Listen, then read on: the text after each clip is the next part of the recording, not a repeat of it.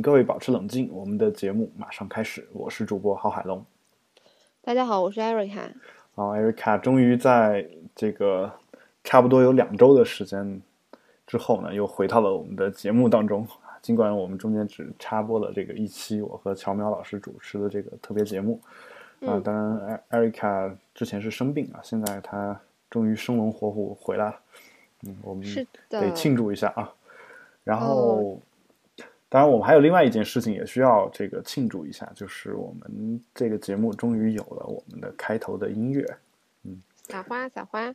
对，这个音乐呢是，呃，必须在这说一下，是山姆库克的一个一首歌的节选。然后呢，这首歌呢在在中国大陆这边呢已经过了版权保护期了，所以我们可以。呃，就是直接拿在我们的节目当中用，而不需要支付这个版权费用，因为山姆库克这个人已经去世超过五十年了嘛，所以呃就可以直接拿来用。所以你是怎么能找到一个版权可以用的歌曲呢？就我想知道，我是这样的，我一般我大概知道，就是呃，好像音音频的这个版权可能还不到五十年就可以用了，但是我我不确定啊，但是我知道就是说有一个国际上的版权的说法，就是呃，作者在去世之后五十年，你就可以就这个他的作品就进入公共版权领域了，就谁都可以用，而且不需要支付任何的版权费用，大概是这个样子。所以我为了找到这么一首歌呢，我就。开始在微博，我就网上搜，嗯，一九六四年逝世的歌手，然后终于就找到了，找到了一位我还比较喜欢的这样的一个歌手。您真是神思维，同时，同时，同时，我发现这个这位朋友呢，他这位歌手啊，我们缅怀这位朋友，他这首歌刚好是他个人作词作曲的啊，所以。哦，作词、作曲和演唱这三方面的版权都没有什么太大问题，所以我们就拿过来，拿过来直接用了。嗯，但是很多朋友听完之后说，这个听完这首歌完全完全无法保持冷静。嗯，所以呃，你们听歌的时候还是可以活跃一点，但是听我们节目的时候能够冷静下来就好了。因为我们每次这个歌放完都会说，这个请各位保持冷静，我们的节目马上开始。啊。是的，对。那么我们还是根据惯例先说两条这个往期的回复。嗯，上一期呢，由于这个艾瑞卡同学的不在啊，收到了两条针锋相对的反馈。呃，第一条是他们觉得乔老师这个主播非常不错，希望能够做长期的主播。啊，好新鲜。另外一条呢，就是我们要艾瑞卡。快快告诉我，这个发这条信息的是男男孩子还是女孩子？然后这应该是个男孩子吧？我看一下。哦，这个人叫独马。独独是笃定的独，马是就是那个呃，就马嘛，龙马精神的马，马年的马啊。然后都是繁体字，然后后面还有一个，我不知道是一根下划线还是两根下划线，应该是连起来的两根下划线。这么一位朋友，嗯。他也应该是我们这个节目的比较忠实的听众，嗯，所以夸完这个 Erica 呢，我也必须就是念另外一条我个人非常喜欢的这个回复，叫男主持人的声音很好听，嗯嗯，我我们都很赞成啊。对，然后由于他留言留的是在上一期的那条微博上留的，所以我以我我以为他说的是乔老师，所以我又战战兢兢的问了一句啊。说是哪一位？他说当然是郝海龙嘛，每段都听了，蛮喜欢的。啊，听完之后我我感觉非常非常的开心。啊，行，如果都被点亮了。对，如果大家真的有像这位朋友这样喜欢我的声音的话，呃，首先我很开心，其次呢，我再顺便在这儿简单的打个广告。最近呢，我在。朗播网做的一期一档播客节目叫《朗播客 GIE Mini Show》也开播了，这是一个视频的播客，呃，当然是用那个录屏的方式来实现的这么一个播客节目，嗯，所以如果你有你有兴趣的话，也可以去朗朗播网的那个官方微博上去找到收看的方式啊，不是收听的方式，收看的方式，啊，因为暂时因为视频播客呢，这个上传到自己的服务器，然后同步到 iTunes 平台比较麻烦，所以我暂时选择了在呃优酷和呃另外一个叫腾讯视频这两个地方去发布我们这个节目。如果你有兴趣的话，可以去关注这两个地方的那个专辑。呃，在荔枝 FM 上面呢，也能听到这个播客节目的音频啊，然后每期大概五分钟吧，五到十分钟之间，然后每周每天都有更新，就是工作日每天都有更新，周一到周五是日播节目。当然我们是分季的，现在第一季是这个样子，等第一季结束了，可能也会像美剧一样有一个冬歇期，然后第二季就不一定是按照这个频率来播送。嗯，好，我个人的这个广告打完了。我们进入今天的话题啊，今天这个呃，Erica 同学他有一个自己一直以来特别强烈想聊的一个话题，想跟我们说啊，所以那就请 Erica 先说一说吧，你到底想跟我们说什么呢？就是我一直都特别的就纠结，就在男生的消费观或者就是认知里面，嗯，就你们觉得应该给女朋友花多少钱是合适的？嗯，这个的话，就是我我个人是这样的，就是说，嗯，我昨天其实跟有跟我的一个朋友聊过这个事情嗯，就是他说，其实这是取决于你跟谁，呃，怎么讲？就说他观察他周围的男性朋友，就说，嗯。交不同女朋友的时候，花钱模式是完全不一样。哇塞！啊，就是就是有时候交到一个就是怎么说呢，他喜欢的或者怎么样，可能就花钱就比较大方。但有时候可能找到那种就是，那你交女朋友不都交的是自己喜欢的人吗？嗯，不一定啊。有时候你喜欢的人不喜欢你，喜欢你的人不喜欢。你不喜欢，这是经常有的事情嘛？那你不喜欢他，为什么要跟他处对象呢？嗯，交女朋友首先不一定是处对象，其次啊，这两个不应该是一个意义吗？呃，当然，你处对象，我给我感觉好像就是要以结婚为目的或者怎么样。但有些人他真的没有这个目的，有些人甚至就是在交女朋友之前就呃公开会说自己的一个情况，包括你看我我们上一期那个。我请来代班主播的乔淼老师，他呃，我其实是可以公开说的，因为他曾曾经不止一次的公开征过女朋友，啊，现在当然他是有女朋友的，他有有一次的那个公开征友的那个上面就写了说我需要找一个什么样的女朋友，啊，然后呃，我希望两个人的关系是一种开放的关系，啊，如果能够，如果两个人。能够说得来说，能够相处的比较不错，能够走到婚姻殿殿堂的话，当然好。但如果没有办法，没有办法的话，那也没有办法，就是大概这个意思。所以有这样的情况存在。你你说交女朋友的话，我觉得不一定是处对象。而且，刚刚你刚刚我们说到，就是要不要找一个爱自己的人，嗯，还是你你爱呃，就是你爱的人还是爱你的人吧，或者我爱的人还是爱我的人。这个其实有时候有一点点所谓的“一三五二四六”定律，这个定律名字来自一个微博上比较火的，或者说之前在天涯上比较火的一个所谓情感专家，嗯，杨冰洋，就是那个阿雅娃娃，他说过，就是说其实有时候，嗯，这个你找女朋友也好，找男朋友也好。呃，你先找的是你喜欢的，由于关系不对等，你喜欢他，他不一定喜欢你，或者他可能喜欢你程度没有那么强，这时候你可能就会付出很多很多，啊，然后，呃，等你们俩就是关系相处不下去了，因为种种原因吧，有很有可能是因为你付出的太多，觉得心里不平衡或者怎么样，反正，呃，相处时间久了觉得处不下去，然后两个人就分开了。分开之后呢，这时候你就会。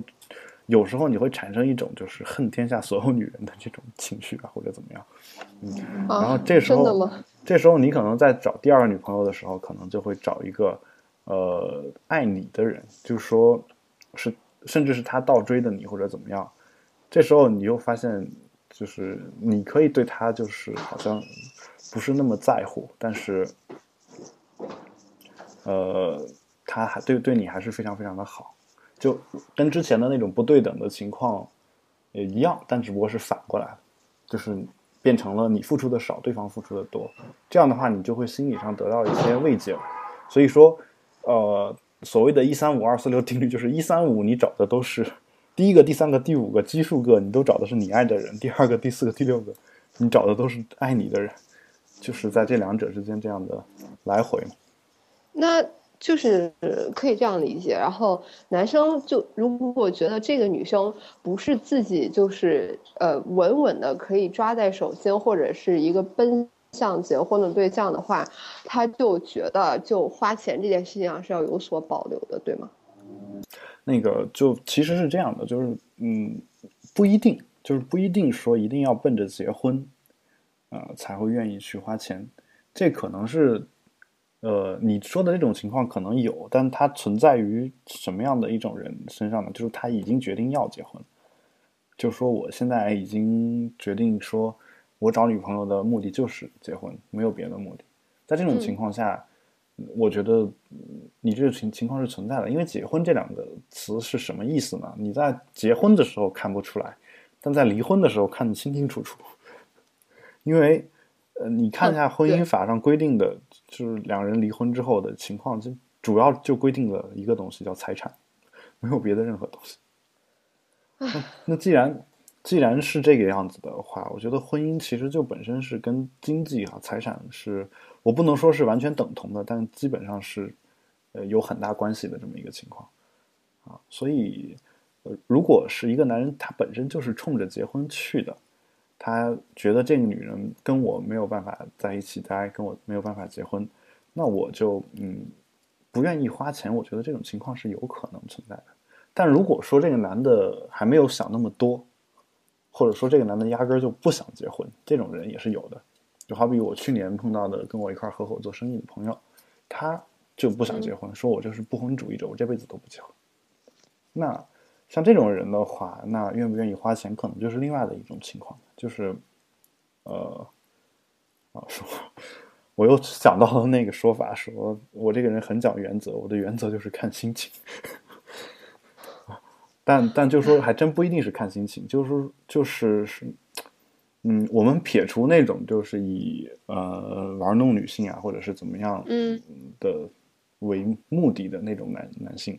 嗯啊，撇除这种情况而言的话，呃，一般男的就是觉得，嗯，我爱这个女生，并且这个女生让我觉得感觉好，呃，这种情程度越强烈，花钱的欲望越强，而这个女人三几次三番的展现出这种，嗯，就是所谓的不稳定，或者说怎么说呢？就是说给人感觉这个女的好像就。心老不在这个男的身上，这种情况如果出现的越多，或者说程度越深的话，这个男的一般就是花给他花钱的冲动就会越小。这是我大概是这么这种感觉。嗯，那就不是以男生对女生的感情的深浅，然后会影响到他们花钱的多少。感情的深浅是有有关系的，然后但是感情的深浅你知道也是会变的。就那那那比如说你呢，就具象到你自己身上，你非非要这样吗？你觉得这样好？一定要这样啊！因因为我又抓不住别的听听众朋友们，我就只能抓住你了，而且你必须回答我，嗯，对吧？你要知道我的女朋友也在听我们的节目。没事，就我我见过你的。女朋友啊，我觉得是一个特别 nice 的人。嗯，就因为他特别 nice，所以我我不能把这种露骨的话老在节目里面提问，是吧？然后，当然你非要问的话，是这个样子，就是说，嗯，我我个人是这样的，我个人有一点点所谓就文艺青年情节或者浪漫主义的感觉吧。我可能我的例子并不是那么典型，但就是说，嗯，我觉得这女生。有时候我会给女生花钱，是因为我觉得我给她花钱我乐意，就我觉得我一定得对她这样，我一定得。那不就是还是因为你喜欢她吗？就你特喜欢她吗？就你不在乎她会不会最后跟你在一起，你也特别愿意甘之如饴的为她花钱。对，但是她有可能是这样的，就有可能说，嗯，她在当时的那个情况下，呃，我觉得你非要说用理性的去衡量的话，我觉得他只要跟我现在在一起，我就愿意跟他给他花这么多钱或者怎么样。就你不是特别一个 care 他以后会不会到底要不要跟你结婚？呃，我我我至少是现在是不会这么想的啊，而且而且我我是这这种感觉，有时候实话说，有时候也会心里会有一些比较啊，就比如说之前被一些我就是被一些女人伤害过，是吧？啊，但如果如果如果我看到现在的这样一个女朋友，她她就是比比以前的都好，你知道吗？就是比以前对我的感觉都好，这时候我就会想，我就会这么想，我就会想说，嗯，我一定得给她花钱，因为我之前给那个女生买过什么或者怎么样，我觉得我，我我怎么着也得，也不能比那个还差吧，是吧？我我得识好歹，我得知道谁是对我真正好的人。嗯，明白吧？就是说我我觉得，如果如果是他是对我真正好的人，我现在是。我觉得我是能够判断的。我之前我觉得我经常会容易陷入一个嗯迷思，我是容易判断不清楚的。我不知道这么说你明白了没有？就你总体让我觉得你还挺好的。嗯，就就比如说，然后你有一个呃一一万五千块钱的月薪，嗯，然后你觉得就是一个季度吧，嗯，或者两个月。你跟你的女朋友逛一次街，嗯，就这种频率，然后你觉得一次你也给他掏多少钱？然后你觉得是一个特别合理的数字？你非要这样吗？我觉得，嗯，对，因为我一定要这样，因为我要跟别人比较。我觉得你这样就就就是不不对的，或者说从我的感情观来来想的话，我认为，嗯，你这种比较是嗯不不好的吧？我觉得，就说我认为如果。我的女朋友是存着这样的一个心的话，我我我就可能不太会跟她在一起，但嗯，但有可能他真的是存着这样的心啊，是因为我们不可能看透他的心到底怎么想的。但我相信我现在的女朋友不是这样的人，但是嗯，就是说，我觉得嗯，这是一个自然而然的事情，就好比呃，好比说呃，我举打个比方吧，这个比方可能就没什么。就是个人隐私的顾忌了。就是比如说，我在法国回来的时候，你会碰到两种人。嗯，一种人呢，就是说我嗯，一定要呃，你给我带个什么什么东西。就是我跟他可能还不是那么熟，然后可能只是认识而已，他就想方设法找到我联系方式，让我给他带法国的，比如说包呀、香水啊什么的。嗯，有这种人说一定要给我带。啊，然后这种人其实我是不不太愿意给带的，嗯，还有一种人就是说我主动会去问他你要不要给我需要是否需要我给你带什么东西，这种人他反而有时候会说，嗯，这个你自己安全回来就好，我是什么都不需要带。我觉得他他会说，甚至会说说，只要你安全到谈就好了。他就觉得很开心，没有必要给他带任何东西，就是有这种人，而碰到这种人呢，我反而是说一定要得给他带东西的这种感觉。就就我也不是说刻意的就要去比较一些什么，就是我有时候会觉得会不会，比如说男生跟女生的成长的背景，然后或者家庭的教育啊，就这种三观的东西啊，会有冲突。所以就直接演变上了在消费观上就根本没有办法去沟通。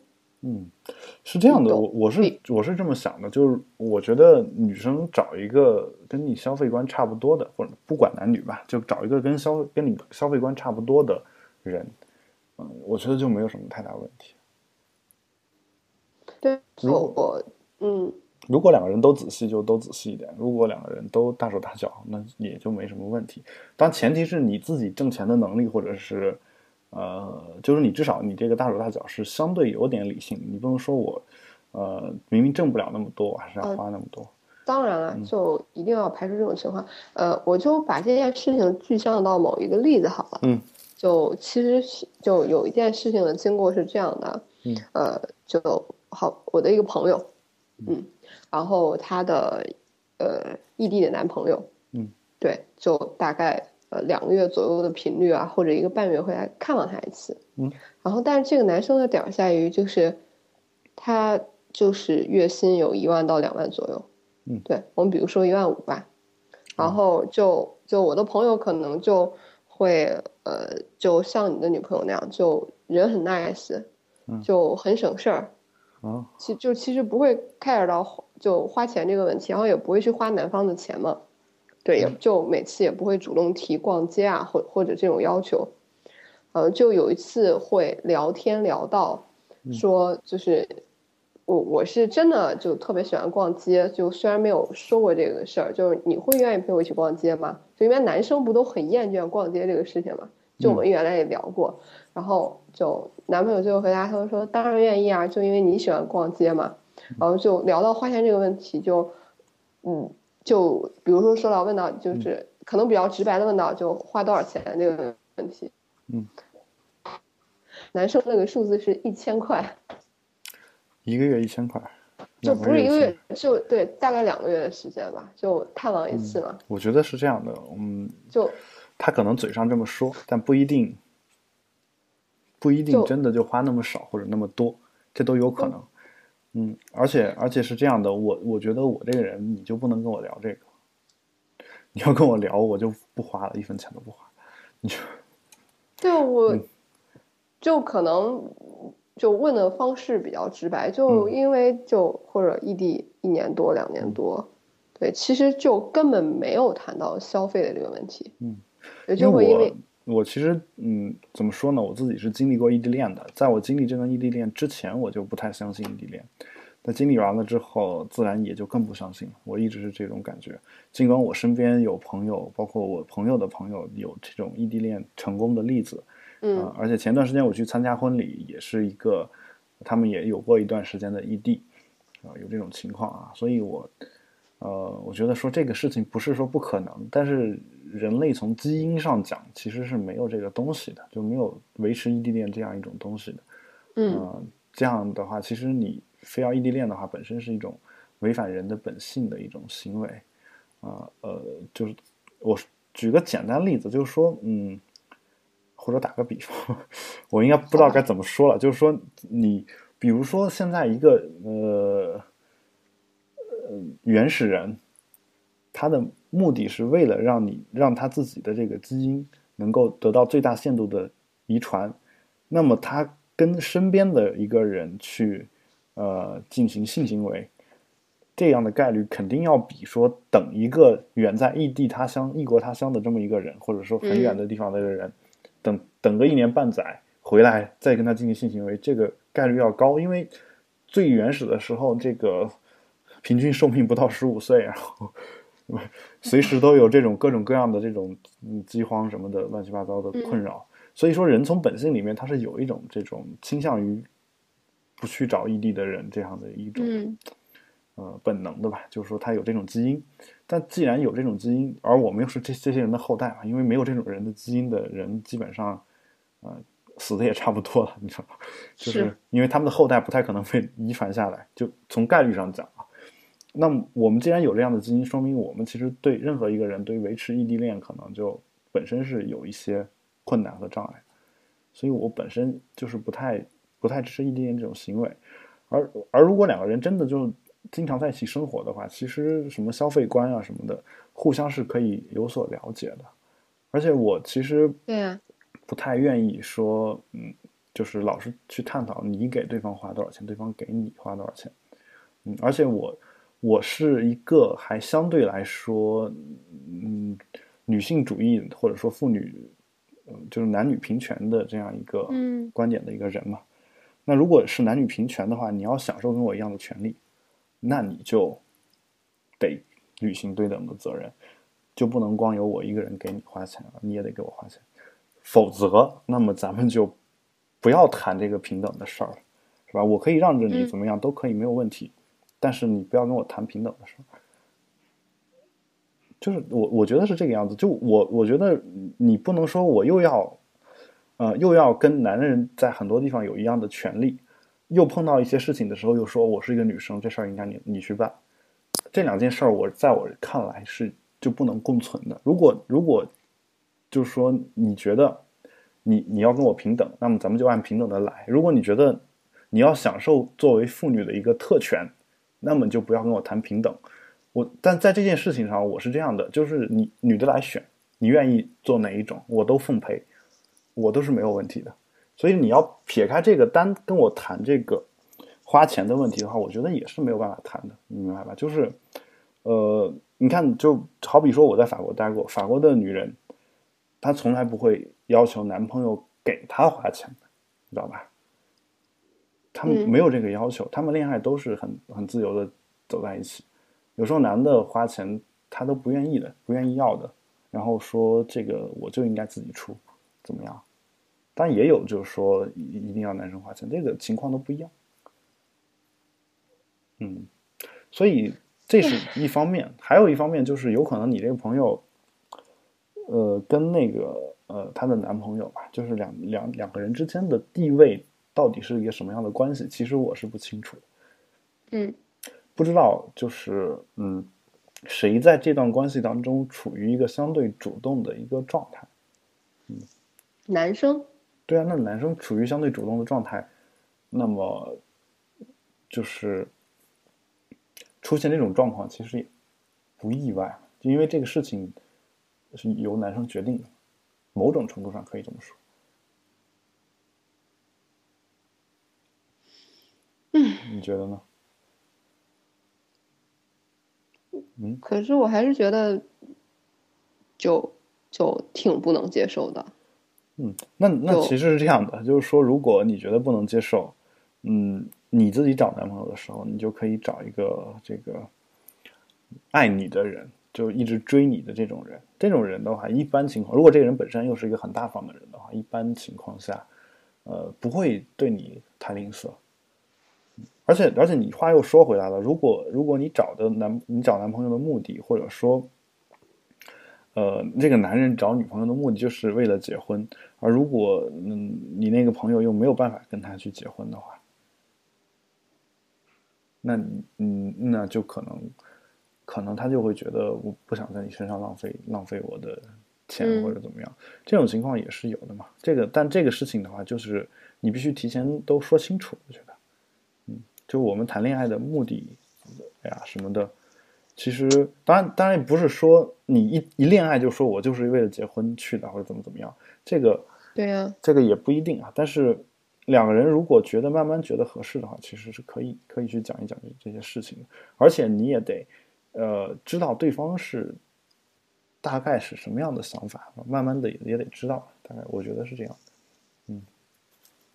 可是就就相反来说，就就算嗯，就是向。自己男朋友或者说自己特别喜欢的人，然后要钱花，嗯，就我觉得从女生的角度来说，就不是因为这个女生就特别想去就花男朋友的钱，嗯，然后，因为就是我我如果我谈男朋友的话，我觉得花钱是一个选择性，就是不是随便哪个男人都会拿来花的，就当然就。就是因为呃，就觉得在这样一段关系中，就是有种呃，理直气壮，好像有一点不太恰当。就是有那种就是是呃枕边心态，所以我才愿意花你的钱。你刚才说你有这种什么心态？你能明白我的表述吗？就就觉得会呃比较理直气壮。呃，这个词儿其实好像不是特别恰当，就是因为你是我的另一半，因为你是我顶天立地的男子汉或者怎么样也好，呃，所以就其实不 care 你就是，呃，花多或者花少，就是你给我花钱就愿意我付出这种感觉很好。对呀，我觉得你要这种感觉就好了，但你为什么要跟他提钱？我我我，当然我我可能根本就不会花呀。对，那你那那这个人就不是你想要的那种人嘛？是这样的吧？呃，对，我觉得可以这么理解。对，因为是这样的，因为我觉得你两种人都可以，就是比如说我就是愿意谈钱的，我就是什么事儿都得把这事儿先说先说清楚。如果男方女方都是这种人，那也在一起也没有任何问题。有种人就是觉得我我就不爱谈这个事儿啊，就是你要爱跟我恋爱就恋爱，不不爱恋爱拉倒啊，我愿意付出就付出，不愿意就拉倒。但是，呃，但是呢，呃，其实你在谈恋爱的过程当中，真的有时候还是会愿意付出的，就是我觉得是这种情况。而且你你你注意一点，就是有时候男的很大方，不一定是好事儿。就像我就略大方的人。但 就是说，从一个家庭的角度来讲，嗯，就是这个男的要很大方的话，有有可能很多钱都花不到这个家里面。哦，是对吧？就是为什么为什么我们经常看到这个呃很多我的男性朋友，这个一结婚之后就变得特别小气，嗯，就有有这种情况。但肯定是女的觉得她不该这么去花钱。那如果女性如果有这样的想法的话，那你。你如果一开始就找一个相对来说比较小气的男生的话，可能就不用不用太多的去约束他，或者怎么样。但前提是女性是有这种想法的，如果没有的话，那两个人都很大方也无所谓。所以我觉得这个话题其实相对还是挺敏感的，因为本身就即便是我觉得恋爱的关系中就涉及到钱的问题，可能很多人都不愿意特别启齿去谈，或者比较回避的一个问题。就呃。就可能我是一个金牛座的女生吧，就我可能会对这种东西会有一些衡量。就呃，你在我心中的能力的定位大概是一个怎么样的？所以我就在我的心目中，你给我花钱，就大概花到一个什么样的地步，嗯，就会让我觉得就很很很很好，嗯，对。但是你没有做到那个地步的话，甚至就远逊于那个地步的话，我就会觉得。很奇怪，就会觉得就你根本不够爱我，就你懂吧？或者说你是在算计着那个爱，就是你可能觉得。但是你这样的说法，你觉得嗯，你不是在算计着这个爱？嗯，其实也是。对我，我觉得就是说，你当然你算计的话，我也我也没没觉得有什么不对的，只是说我们通常情况下不会把这个事情用理性的方式去想的那么清楚，因为毕竟我们宁愿相信爱情是感性驱使的。因为，嗯，即便说我们有一些理性的成分在里面，啊，但作为一个浪漫的人，我其实不太愿意相信这一点。你明白吗？就是说，我们当然知道，看到一个姑娘，我一见钟情是什么原因？有可能就是说我我内心当中对我喜欢的女生有 n 条规则，然后我看到这个女生第一眼，我就拿这 n 条规规则直接迅速的对她进行一个匹配。发现有百分之九十九是重合的，那那我就对她产生了一见钟情的这种好感。你非要这么说的话，那爱情有可能是理性的，但是人归根到底是一个感性的动物。就好比我们经常说经济学本身是理性的，呃，你去一个商店里面，你会愿意为你你喜欢的那个东西，呃，给你带来更高的效用的那个东西支付一个更高的价格。这个听上去好像是一个理性的判断，但是由什么来决定你喜不喜欢这个东西？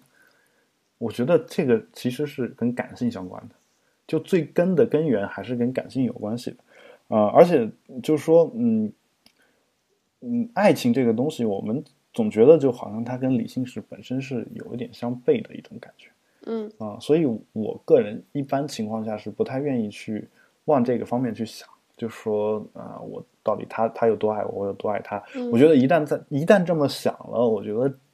这段感情就很难维持下去，而且我觉得，呃，这个还能不能称之为是爱情？我觉得得打一个问号。如果如果是只是为了结婚的话，当然另说；只是为了有一段就是两个人的一个搭伙过日子这种感觉，也另说。但是如果真是爱情的话，我觉得，嗯，我们甚至都不会想到这些事情。那就就是感觉。对对，那大部分爱情都是最后要奔向婚姻的，就算不是一个搭伙过日子的婚姻，那婚姻的状态中，也会免不了有很多利益的牵扯。对，是有的，婚姻的状况是肯定是有利益的牵扯的，这个得分开说。第一就是婚姻的状况有利益的牵扯是一定的，这也就是为什么我们现在还有人说婚姻是爱情的坟墓，然后。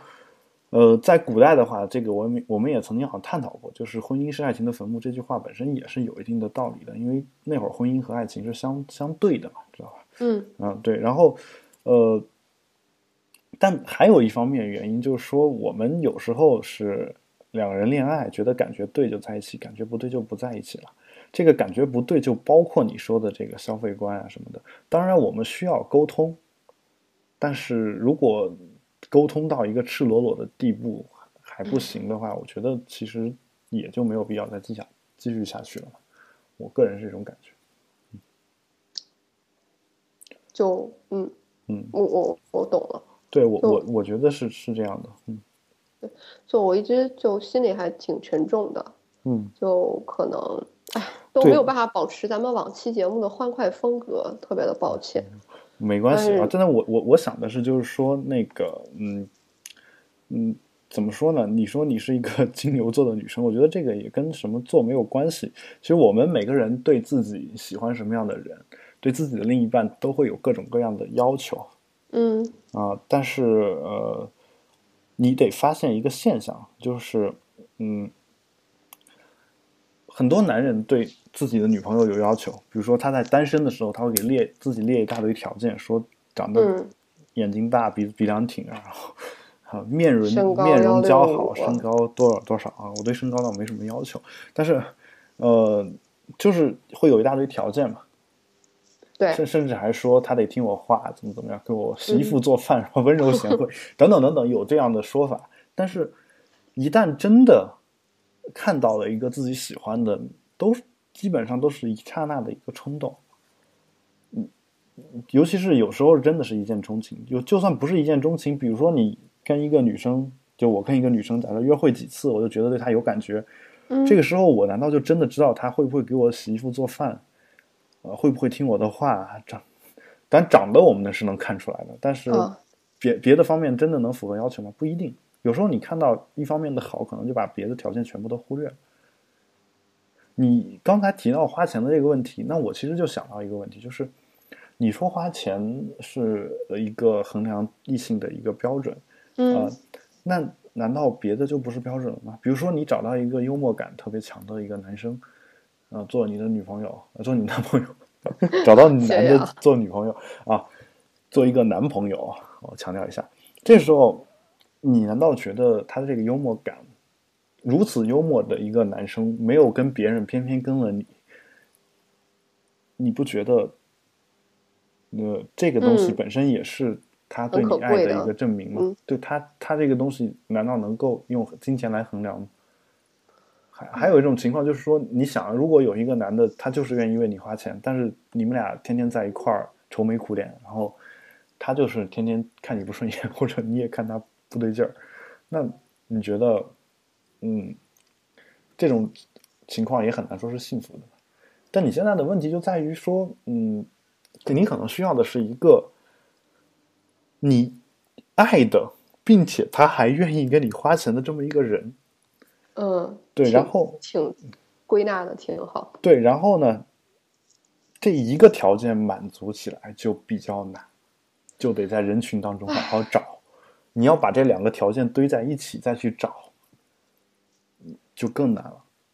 就你得承认这一点，而且如果不是这样的话，单身一辈子。如果不是这样的话，爱情也不会是人类最伟大的感情，因为它确实太难了，是吧？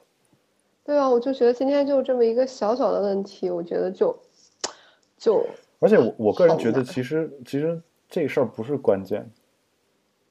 我就觉得还挺关键的，可能是我世界观特别狭隘嘛？不是，我是觉得说这可能只是诸多事情当中的一点，只不过说这一点能够，呃，就是激起了你你内心的那种感觉，你知道吧？嗯，有可能它只是一个导火索，也有可能它是一个，呃，因为你在别的方面找不着某个人的优点，以至于你只能从这方面去找。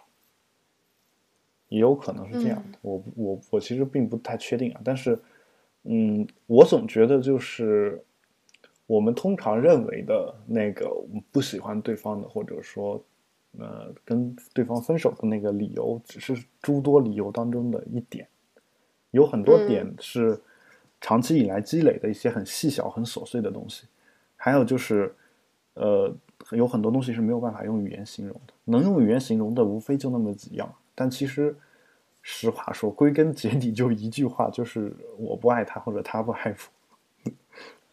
对呀，嗯，就是这个样子。要要么，如果从一开始就没有爱过，那说明就从一开始就不是一段爱情。但如果那你说什么样的感觉是爱呢？什么样的感觉是爱？就我我对，因为我没有特别强烈的对，不管是相亲对象也好呀，或者男生也好，就我我倒愿意去我我越越就越长大就越理解不了，就越长特别迷失。嗯，就我是这样的感觉的，就是说，如果嗯，如果有一个对我而言啊。我其实，嗯，曾经看过，好像是倪匡还是谁写的小说，它里面大概描述有这么一段，就是，嗯，有一个人问他说：“我要不要去？我喜欢那个女孩子，我要不要去去追她，还是找她？我忘了是什么情况，有可能是，呃，说，嗯，异地恋，还是说打算追求没打算追这样一种情况，啊，也有可能是异地恋要去那个女生的地方，反反正就这两种情况之一，就。”问到这个小说的主人公，好像是主人公就一开始就还给他建议，后来说他想了想，说嗯，我想明白了，其实你根本还是不爱那个女女的，因为你要爱的话就不会去问这个问题，你就会直接去追的，或者你就会直接去那个地方，大概这种感觉，就说嗯，如果你还觉得理解不了什么是爱的话。呃，首先，我觉得没有任何人能够让你去理解这个东西。我们只能形容一些爱情的表象，但是没有办法，没有办法把爱情的本质和它的内涵给你挖掘出来。也没有，如果我能做到这一点，我估计我就是诺贝尔文学奖。因为我我我我觉得诺贝尔文学奖的得主们也没有没有能够做到这一点。他只是能让你在阅读小说的时候无限的趋近那种感觉。嗯，但是他他没有办法把这个东西用语言表达出来，所以才是爱是人类最美丽的语言，就是，嗯，爱本身是一种语言，这个东西你翻译成别的语言的时候，肯定是会有信息的损失的，任何两种语言之间都是会有翻译的时候都是会有信息的损失，嗯，是的，对啊，所以我我觉得我没有办法去描述。但如果你说你现在都理解不了的话，有可能你没有真正的经历过。那我我不太清楚啊，就是你。那我觉得深深的觉得自己又被你无情的打击和嘲笑了。我没有嘲笑，我觉得这个就像我今天晚上吃饭的时候跟小伙伴说的，嗯，说他曾经说过，说这个其实六十岁以后也是可以有爱情的。其实爱这个东西是不分年龄的，所以其实呃呃什么时候都不晚，什么时候也不会太早。反正只要你有了那个，只要你进入了青春期，我觉得产生了异性的那种吸引，或者是同性的那种吸引，哦，我觉得那就是从那个开始，从那个时间开始，任何时间都有可能经历这这种感情，我觉得。就是说，你哪怕找不着真爱，我觉得只是时间的问题。那也有可能是一辈子也找不着，但是这个话只是一种可能性。我们还是得相信一个美好的东西的存在，抱有希望，然后才能活得更开心。对啊，这正能量是很好的啊。可是我我总觉得爱情应该相伴着激情。就当爱情的时间延长，不是有一种说法说爱情的保鲜期只有十八个月嘛？然后之后就会变化成亲情。那我觉得就。很失落，对，就觉得很没意思。但如果你你因此而失落的话，你连这十八个月都没有，那我的人生中又不可能一直在去找一一个接一个的十八个月。那你你不不希望这样的话，那你就得忍受这一切，或者说你得想办法延长这十八个月。但这个事情呢？本身来说，呃，我个人觉得啊，就就是，嗯，十八个月完了之后，确实两个人的关系会发生一些变化，啊，但是呃，那你为什么不享受这种新的感觉呢？因为我觉得没有 passion 了。你觉得激情是一定要有的吗？或者说你的激情不能投入到别的东西上吗？一定要投入到这个里面？可能我现在的认知是这样的。对，而且我我我其实一直以来也有你这样的想法，但是我总觉得如果这件事情是不可能的，你在上面花费力气就是徒劳。只不过说我们有时候因即便是徒劳，我们也是愿意去花费这个力气。你明白吧？就是说我我知道十八个月之后肯定会发生一些变化，但是我还是会去去想方设法去让它保鲜 或者怎么样，因为，嗯，怎么说呢？呃，你你总是就是我们会宁愿相信一些美好的东西可以得到永恒，但是后来发现，其实说你在在。做这件事情或者说那件事说那句话的时候，你会真诚的觉得那就是永恒。但是，呃，如果你跳出这个感觉之外去看的话，其实这个东西确实如人们所说，或者如你的长辈或者说已经经历过，啊，就过来人所说，可能真的没有那么长的保鲜期。但是我觉得是这样的，就是当你。呃，跟一个人在一起的时候，你突然觉得这个世界时间都凝固了，嗯，你会觉得那一瞬间就就已经是永恒、永永远，你知道吗？啊，我好像还没有过。如果如果你你有过那那么一瞬间的感觉的话，你会觉得你这辈子已经心满意足。我好像完全没有过。对，我觉得我觉得有过那么一次的话。就会嗯，就会觉得说平淡就平淡吧，然后没有激情就没有激情，然后跟这个人在一起，我知道这种感觉，好泪奔啊！被你说的，就我我是觉得我嗯，这而且这其实是我对爱情的一个理解吧，我觉得，虽然也没有没有就是说的很完整很完就是。描述的很清楚，但是我我觉得就是这样一种感觉。啊，但另外就是说，嗯，有些人可能还真的就是会不断的去找下一个，就体会这样的一种激情。但有时候我觉得人需要的，有人有比激情更重要的东西。人或者说人在有了激情之后，他会需要更多的别的东西。嗯，我觉得成就慢慢的长大，然后经历的所有东西都会跟你之前想的一点都不一样。嗯，然后跟想象中的不一定，不一定。我觉得还是还是我以前太不成熟了。还是得看你你认为什么东西是正确的，然后坚持做自己认为正确的事情。但你发现错误的时候，你你得你得知错就改，是吧？能够改正，我觉得这个比较好。重要，但是当爱情这个东西没有正确与错误之分，每个人都有自己不同的恋爱模式。我觉得不一定说我刚才说那个就是对的，只是说我一从小就坚信这样一种感觉。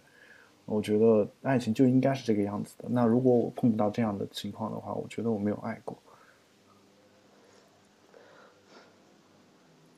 好悲伤，嗯，我现在心中充满了难以名状的悲悲伤感情。不知道如何说起，嗯，然后我觉得你今天特别批判我的想法，然后让我更加的悲伤。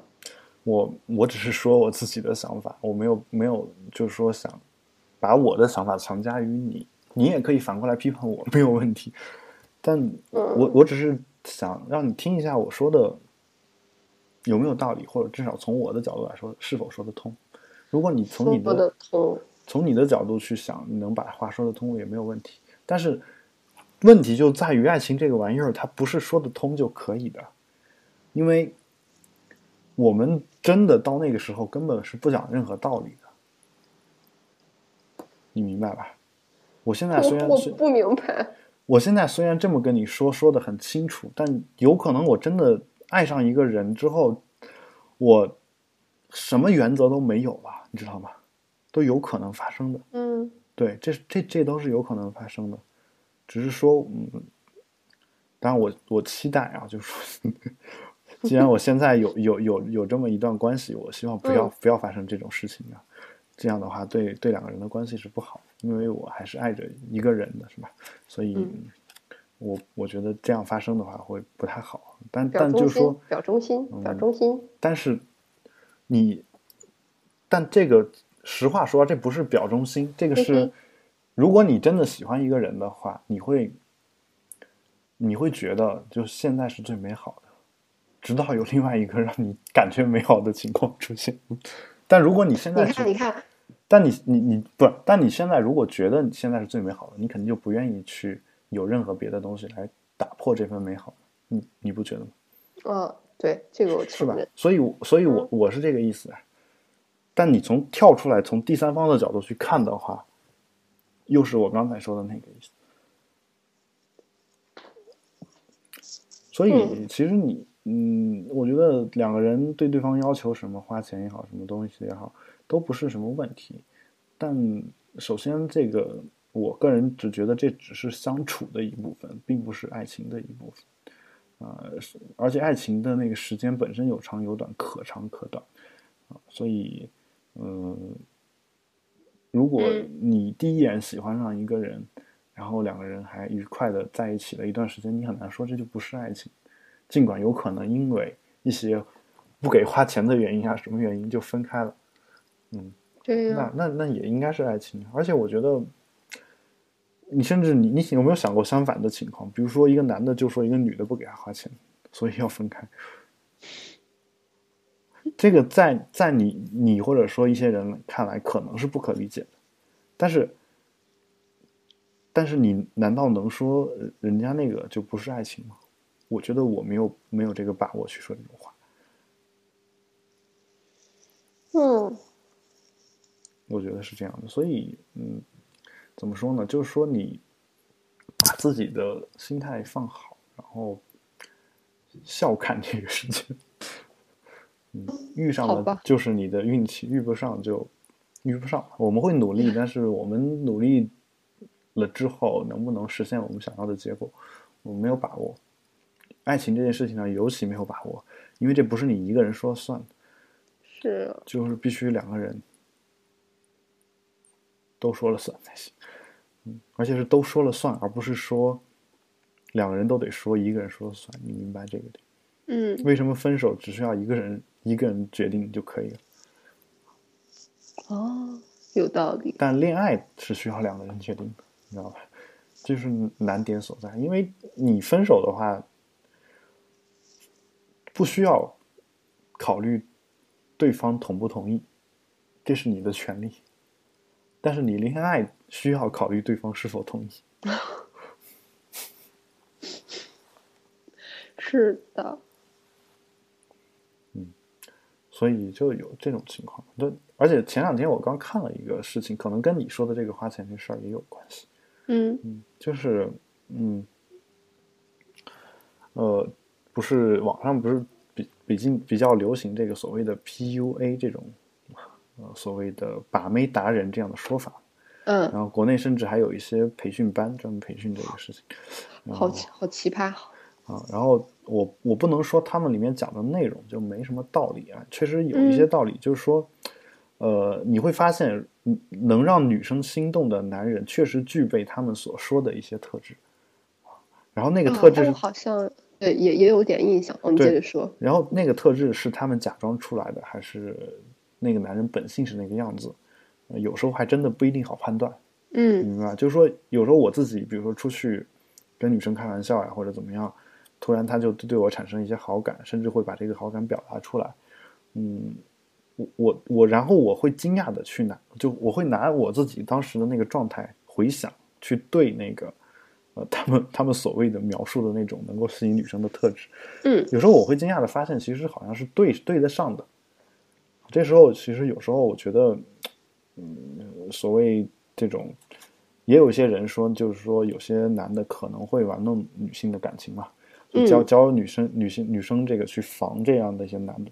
我觉得这个是很难的，不是很简单的一件事儿，因为你很难判断这个人到底是真心的还是虚情，是真情还是假意？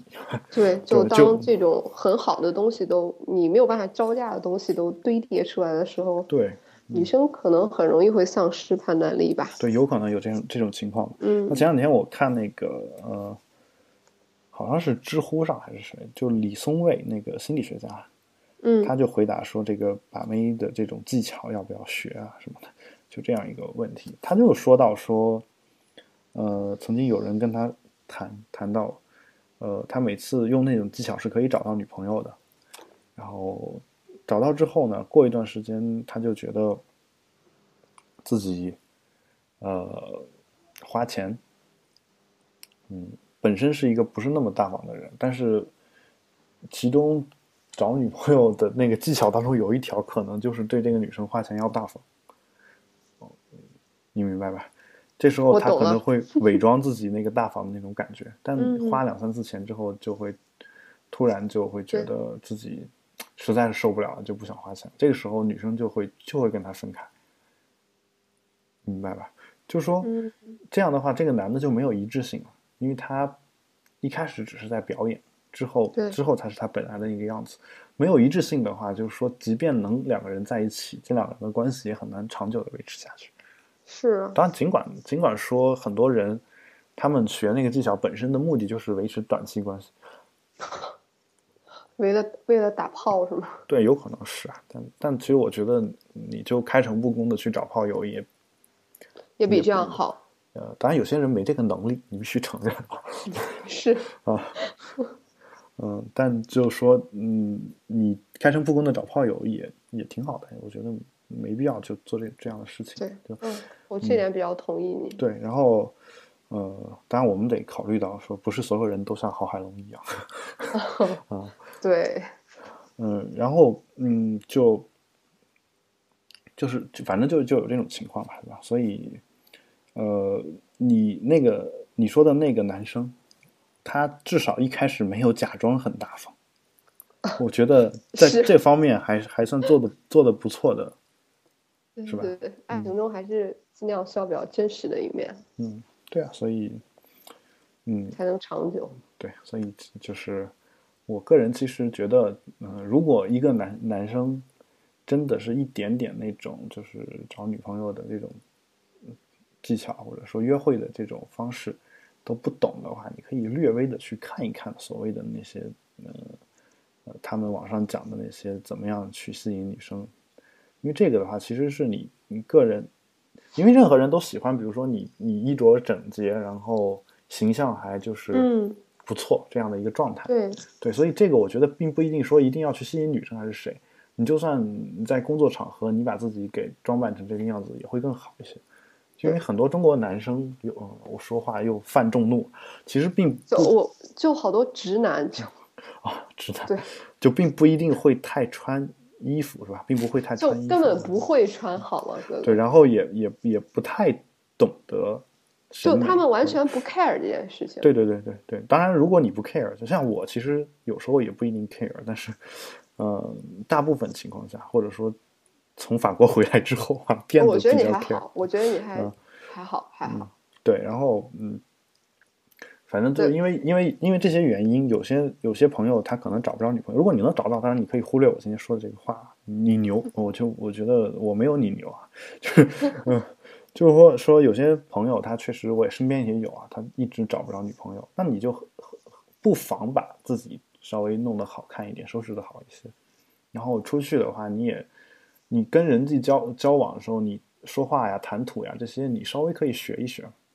并不是说你学这个东西本身就是对，是为了把妹而已。对，或者说本身就是为了骗别人或者怎么样？我觉得，我觉得也不是这个情况。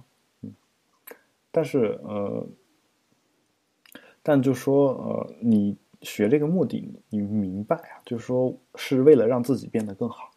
嗯嗯，怀着这样一个目的，我觉得可以去学一学，但是最好是保留保持一个一致性，尤其是我觉得要真诚。你要真诚，就是说你心里怎么想的就怎么说。那有些朋友又会说说，那那男的和女的经常说我要爱你一万年。他当时那个点儿，我觉得就真的是想要爱你一万年。嗯，对。第一是这样，第二的话就是说，这个从我当年之前说说过的一个理性分析来看，这句话其实不算骗人。你又开始歪理邪说了。没有啊，就比如说我现在说我是周星驰，你觉得我骗了你吗？当然了。不是，你明明知道我不是，我也知道你知道我不是。这个时候我说这么一句话，其实我没有骗你，因为我们俩信息是共共有的嘛，明白吧？哇，你 你这是诡辩吗？没，不是诡辩，就好比说，嗯，呃，呃，怎么说？你你的朋友，呃，碰到你，你说，呃，呃，你说这个，你去假设你去看周杰伦演唱会。然后你你说哎，周杰伦在哪呢？他说我就是啊。你会说你会指着这个人说你这个骗子吗？好啦，我我大概有点懂了。就你不会这么说，但是你你换个角度去想，我们都说爱你一万年的时候，其实我们都知道知道做不到，对，都知道是这个样子。对，但但当然当然，你必须承认另外一点，就是这个事情会让这。整件事变得更加的复杂，就是因为说爱你一万年的那个时间点，确实如你所说，他可能心里真是那么想的。如果他真是这么想的，这个时候他算不算骗人？所以我觉得得留给朋友们去想。是的。嗯，其实其实关于这件事情，我在我的那个海龙一生吼专门有一期节目谈到。嗯。那期节目我我叫宽容的原则，如果你们有兴趣也可以去听一听。嗯，好呀。就就讲的是这个，嗯，从博弈论的角度开始讲这个这个事儿。我觉得我觉得讲的还挺好玩的，你们可以去听一听啊。只不过是只有我一个人的声音，所以如果那些只喜欢听 Erica 的人就不要去听啊。哎，我自己觉得这期声音还是蛮就不好听的，就因为可能特别的沉重。没关系，没关系。我觉得我们这期的话题比较重磅，可能会暴露很多信息。尤其是我希望广大男性基友赶紧回帖哦！我要挨个发你们都是怎么想的。尤其是，嗯，对，如果你们有什么想法的话，请和我们联系。这个我特别想知道。我们的微博先说一下，叫“保持冷静播客”，播出的播，客人的课，你可以直接在微博上面留言。如果你想说的实在太多，也可以直接发微博私信。我们的私信私信一直是公开的，是吧？你私信现在私信可以发一万个字，所以你你们一万个字以内都可以发私信。写论文吗？对，所以你都可以发，只要你敢发过一万个字来，我就敢看。前提是你不是复制粘贴的同样的一段话。当然，你也不要直接从一个网上的论文集里面复制了一篇论文给我发过来啊。你自己的话，自己原创的内容，如果你能够写满一万字不重复的，嗯，我跟艾瑞卡保证看完。今就算今年看不完，我明年也看看得完。啊，对，仅限这一期的相关话题。是的，嗯，而且时效只有一个礼拜，我必须给自己 留一条后路啊。是啊，是嗯，所以建议大家发微博私信。如果你非要想发邮件的话，也可以留给给我发邮件，就是郝海龙 at me 点 com，m e 点 com。发过来邮件我也一定是会看，这是我的私人邮箱，嗯，所以我一定是会看的，啊，但是你关于这个节目发的内容呢，默认是允许我们公开在网上讲的，啊，如果你要求匿名的话，请在邮件当中注明，我我们也是会慎重考虑这一点的，请记住，嗯，对，所以你一定要记得啊，我刚刚没有话没有说完，尤其是我暴露了我现在已经不是单身的这个事实，哦，这个会伤到。多少女粉丝的心是吧？是呀，是呀。嗯。不过，嗯。套话。嗯。说，没事儿。你刚才说什么？我，他们在，他们在叫我，不好意思啊。嗯，好吧，你这段。等一会儿，马上就走。嗯，好，这段话我就得。会放到我们这一期的节目当中啊，让大家听一听我们的艾瑞卡一直以来是一个在一个什么样的环境下在跟我录音，嗯，特特别的，其实是非常艰苦的。这个嗯，各位听众也稍微体谅一下，就是每次他不是在水房，就是在别人的，嗯，不是在卫生间，就是在水房，反正反正总是。总是在各种各样你能想象的诡异的地方在录这个节目，对，就艰难的鬼漂北漂的生活。对，医生嘛，医生都都很生活很艰苦啊。好，那我们差不多今天的节目就做到这儿。嗯，今天我们话题聊得很沉重，但是但明白一点，就是爱是人类最美的语言。我们还是要相信爱情，相信命运。嗯嗯，命运要不要信呢？反正爱情是一定要信的。好，我们今天节目就到这儿，然后欢迎大家跟我们取得联系。我们刚才联系的账号也跟大家说过了，保持冷静播客播出的播客人的课，Twitter 账号是 Keep Calm Podcast，就是保持冷静播客的英文翻译。我个人的邮箱是郝海龙 at me 点 com，然后同时也欢迎大家有收听由我和有才主持的科技类博客《比特新生》，比特新生是每逢周一到周四播出的新鲜的新声音的声，以及由我自己主持的海龙一声吼。嗯，哇，居然给我来个回音，好，海龙一声吼，好拍档，嗯，海龙一声吼。嗯，但是这个节目已经很久没有更新了。如果你之前没有听过的话，大家可以回去听一听旧节目。嗯，然后本期节目是由郝海龙和伤病说是什么归来的 这个 Erica 主持的，感谢大家收听，请各位保持冷静，我们下期再会，再会，拜拜，拜拜。